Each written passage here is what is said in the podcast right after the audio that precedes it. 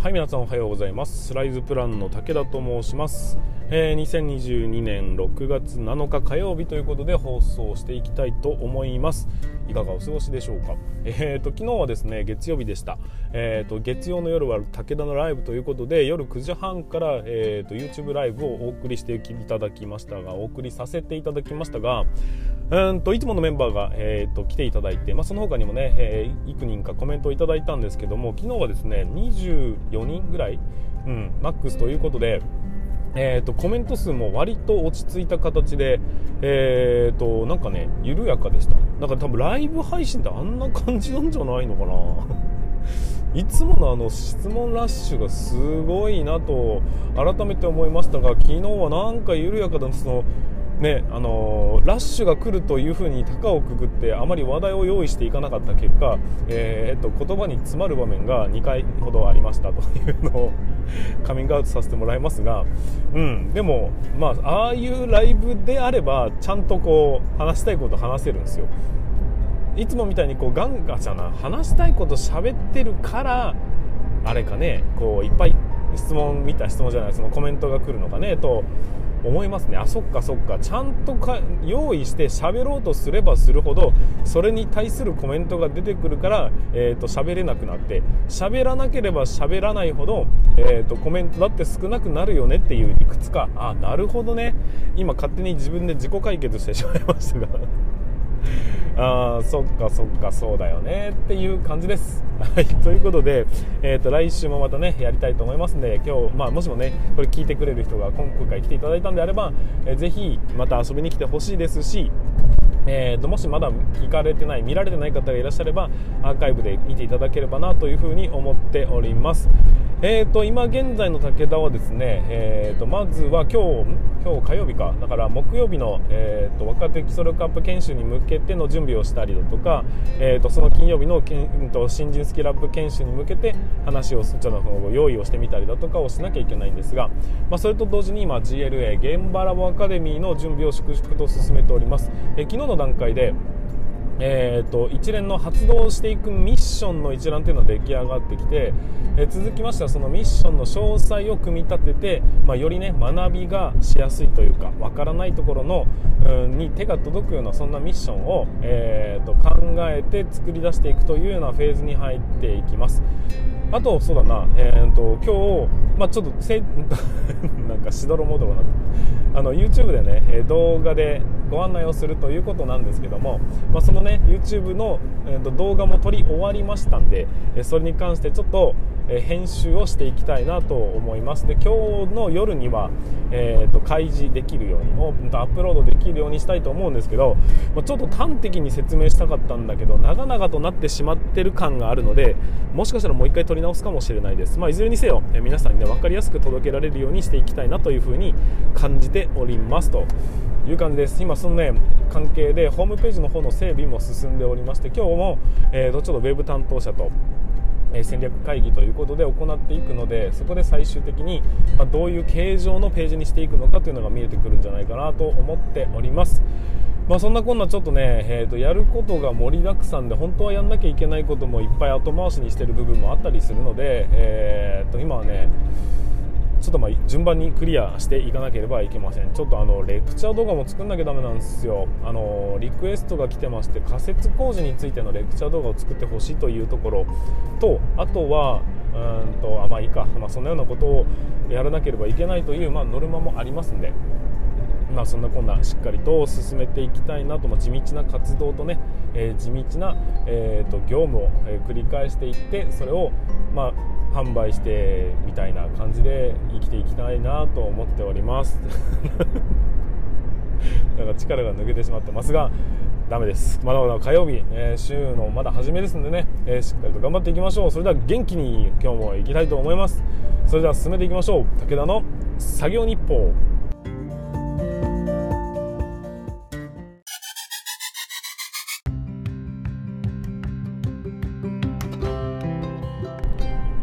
皆さんおはようございます。改めましておはようございます。ライズプランの武田と申します。建設業を持ち上げて楽しい仕事にするために YouTube チャンネル建設業を持ち上げる TV を運営したり現場ラボというサイトで若手育成現場の働き方の効率化働き方サポートをしたりしております。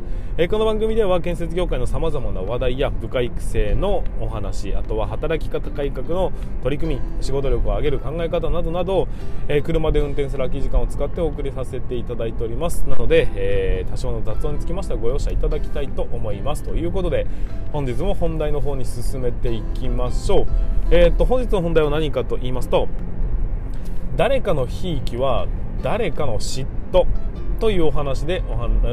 というテーマでお話ししていきたいと思います。えーと、本題に入る前に少しだけお知らせさせてください、えーと6月25日から開校いたしますうんと、現場ラボアカデミーの、えー、お知らせになります。えーと、6月10日、えーと、今日が7日だから明日、明後日、しあさってから、えーと募集開始になりますが、現場ラボアカデミーということで、スタートさせていただきたいと思います。これはですね、えーと、建設業を本気で盛り上げ、本気で変えていく、そんなコミュニティになっていきます。え若手、新人につきましては、えー、建設業というかね、建築の基礎みたいなところを、えー、しっかりと研修形式で学ぶことができると。そして、えーと、中堅ベテランにつきましては部下育成を学べ、そして、えーと若手の、ね、育成プログラムっていうのを作ることができますよねというようなそんなコミュニティにそんな学びの場になっております。でそれらの人たちを全部統合するような格好ですので、えーと、仕事での不安を若手がそんと相談をする。そうすると、えー、中堅ベテラン社員はそれに対して答えることにより若手の悩みだとかが分かる。今考えていることが何なのかその辺をねヒントにまたね業務に生かすこともできるみたいなそんなところのコミュニティを形成するという形にになっております、まあ、さらにそこから、えー、と働き方改革だとか建設業を変えていく取り組みそんな部分の議論をしていきながら、えー、建設業を盛り上げようというコミュニティになっております。という感じでございます。なので、えー、とまずはね、えー、と第1期はプレオープンという格好になりますんで、まあ、3ヶ月間の限定になりますが、えー、ひとまずね、金額帯は安く抑えれることになりますんでぜひ皆さんご参加いただければなというふうに思っております。はい。ということで本題に入っていきましょう、えー、誰かのひいきは誰かの嫉妬というテーマになりますがうーんとどうでしょうか。経済のお話をちょっとだけすると本当にちょっとだけすると、えー、誰かの支出は誰かの利益なんです。わかりますね。誰かが支払ってお金が減るということはこの世からお金が減っているわけではなく、えー、誰かの収入につながっているのは当たり前ですよね。だからまあ、よくニュースとかで、えーと、支出、支出のねその減っていく分だけをフォーカスしたニュースっていうのが非常に多くなっておりますが、えー、よく見るとですねそれによって利益を得てる人たちもたくさんいます。という話なんです、まあ、家計が苦しいよねって言ってることはつまり、え誰かに収入がね、え当たっていることになりますんで、まあ、なかなかその理屈おかしいぞという部分もあったりするわけですよ。なんとなく言ってることは分かりますかね。でねうんとはい勝者の数だけ敗者は存在するみたいな言い方もしますね、あの勝つ人がいるということは喜ばしいことではあるが、えー、当然その裏側にはうんと負ける人はいるんだよというのは、まあ、当たり前の話ですね。で光当たるところに影はできるというような言い方もしますね。ということで、まあ、何を言いたいのかというと,、えーと必ず物事には裏表というものがありまして光が当たっているところ、まあそうだね、見た目的にすごく素晴らしいところとかね、良さそうなところというものだけに目を奪われてしまいますと、そこの裏側にある影の部分、良くないところが見えなくなってしまいますよというお話なんです。だから、えバランスよく えー、周りを見渡さなければいけないですしとにかくとかくその先輩とか上司とかの場合は、えそれをね意識的にやらないとなかなかねうまくいかない場面だって出てきちゃいますよというお話なんですよ、えー、例えば、えー、この社員伸びるなっていうふうに感じた社員がいたとします。でそういう社員に対してえーと、率先的にこう良い、うん、条件の例えば仕事を与えてみたりだとか伸びやすい非常に条件の整った部分を与えてみたりとかあとは、え特別に目をかけてしっかりと教えてみたりだとかそういうことをやるっていうのをうんまあそうだな。何とも言えない部分もありますが、まあ、一般的にはひいきというふうに呼んだりします。なんであいつだけと言われるような行動のことをまあひいきというふうに呼ぶわけですよ。でね、えー、一人のことを目にかけて自分がねこいつはちょっと気に入ったぞということで、えーと、そういう人を目にかけて伸ばしていこうとするその意識はですね非常に悪くないです。悪くないんですが組織というふうに考えていくとそして新人とかね、えー、と入りたての社員に限った話をしていくとそれをやることによってその裏側では何が起きているのかというと必ず嫉妬というものが起きていきます。なんであいつばっかりそういういい、えー、と仕事を与えられるんだとか。なんであいつだけあのなんかこうやる気が出るような仕事ばかりやってるんだとか。何で面倒くさい仕事は俺らにばっかりやらせるんだみたいな、えーと、そういう嫉妬心っていうのがどうしても出てくる人がいるんです。だから 誰かをね褒めるとかね。誰かを持ち上げるとかそういうふうにやった時には皆さんはできれば意識的に周りに目を向けてみてほしいなというふうに思うんです。例えば職人さんと接する時だって同じですね。誰か職人さんに、えー、例えばそうな型枠屋さんにいやなんとか日数が間に合わないから伸ばしてくれないかっていうふうに伸ばすその要望が来て「いや分かりましたよ」と言って、まあ、3日伸ばしてあげた。そうすると,、えーと、トータル工期が決まってるわけですから必ずその裏側、えーとその行き着く先の仕上げ業者さんにそのしわ寄せが行ったりするっていうことだってありえますよね。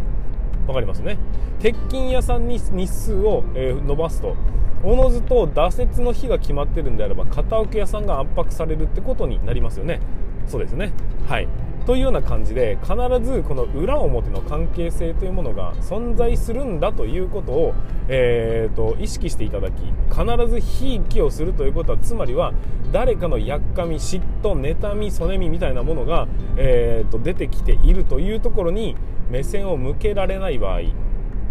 部下育成は失敗に終わる可能性があります、えーと、いわゆるですね3人集まれば、まあ、派閥が生まれるというふうに言われているんですが要はそういうことですね。こいつが気に入ってるこいつが気に入らないという感情がどうしてもうんと出てきやすいのが人間で、えー、こと権力を持ってしまうとより一層それが助長されるっていうのはあるんですよ。だから先輩とか上司とかにつきましてはえー、ともすればそういう、えーと、意識というのがなくなってしまって気に入った人にだけしっかりと与え何かを与える。そして気に入らない人には、まあ、自分で学べばいいだろうっていう風な、えーと、育て方をするっていう風にこううん差別をするという言い方がいいのかどうか分かりませんけども、えー、そういうような、まあ、区別差別というものが生まれてしまいますよね。でまあ、どっちなその今まで言ってきた部下育成の話、まあ、全てに総合して言える部分もあるんですが必ずですねその自分の気持ちを押し付けるということじゃなくて相手の立場に立って考えてみた時にどう感じるのかっていうところをしっかりとケアしてあげないとまあ、気持ちはどんどん離れていきますよね、まあ、仮に10人、えー、と入社したとするじゃないですか。でそうすると、えー、1人だけにフォーカスしていくと残り9人は、えー、と何なんだよあいつってことになるじゃないですか。もう結果その自分と部下の関係性そのひいきをしている部下の関係性は仮にいいかもしれません。だけどその部下と周りの人たちの関係性が良くなくなると言ってしまう可能性もあるわけですよね。だそれがつまりは自分のことしか考えてないという状況になりますんで、えーと、自分と誰かが特定の人間に対して、えー、こう特別な待遇を与えるということはその裾野に広がっていく影響というものを、えー、見てみないふりをしているのと同じということになりますよね。なのでえー、結局のところその、うん、部下育成におきましてはある程度の、えー、とレベルまでは一定ライン僕はですね、えー、と0.5リンク半人前という言い方をしてるんですけども会社がある程度のライン一定ラインまではしっかりと教育していくんですというそのノルマをまあ、多分ね作らなければいけないと思うんですあいつにはこれを教えたがこいつにはこれを教えてないという状況じゃなくて全員に等しく一定ラインまでは教えるというノルマに達成してそこから先は自分たちの頑張り次第だよねというところまで、であのー、自転車の補助輪を外してあげるところまでは、えー、しっかりとね寄り添って運転運転させる自転車を乗りこなせるようにしなきゃいけないと思ってるんですよ。だからそういうふうな、えーと、取り組みを、まあ、その一定ラインまではひいきとかじゃなく相手の能力をしっかりと評価をした上で、えーと、こいつはここまでできる。だから次の段階。こいつはこれができていない。だからそのままそのままの段階というふうに、えーと、明確に何て言うんでしょうか。言える。誰にでも言える。あいつ頑張ってるからとかじゃなくて、えーと、こいつはここまでの評価。だから次のステップはここなんだというのを、まあ、誰に対しても堂々と言えるような状況。そういうふうなフラットな状況で、えーと、教育というのをしていかなきゃいけないのかなって僕は思っております。だからえー、まあ、誰にでも100%同じ接し方っていうのはそれはそれでよくはないんですが、えー、教えるとかねやれるようになるとか、まあ、できるようになるとかねそういうところまで行くとしたら少なくともうんと教え方は変えるにせよえー、できることっていうのはある程度平等に伸ばしていく必要性はあるかなでそういうふうにやったとしてもちゃんとねそのスピード感でめちゃ伸びるやつもいれば全然伸びないやつもいるっていうその本人の意識の問題能力の問題っていうのには差が出てきます。だけどそこに差をつけるというのはあくまでひいき目こいつが気に入ってるかどうかという判断基準ではなくどこまでできるようになってるのかという冷静なジャッジがえー、多分ね上司には求められるんじゃないかなというふうに思うわけです。なんとなく分かりますかね？まあ、そのね、えー、とまずは教育の階段みたいなものをしっかりと作っていってそれに沿って進まなければいけないよねという、まあ、その平等にえ教えるためにはそういうものも大事だとは思いますしそれに沿って進むということが分かればあとはうんとひいきっていうことじゃなく正当な評価っていう目線で見れるようになっていただければなというのが今回のお話でございました。はいということで最後までね、えー、ご視聴いただきましてありがとうございました。まあ多分ね今日は題名を聞いただけで何を言うのが大体見えてきたというのを 感じはしますが、えいずれにせよ、えー、しっかりとねそういう目線で平等にというかね、えー、一方向から見るのではなく、えー、広い目線で見るようにしていただければなというふうに思いますその、ね、相手の立場に立った、えー指導をしていければなというふうに思っております。はい、ということで、えー、本日も最後までご視聴いただきましてありがとうございました。また明日の放送でお会いいたしましょう。えー、っと、忘れ物ないかな？大丈夫かな？はい、ということで全国の建設業の皆様、本日もご安全に。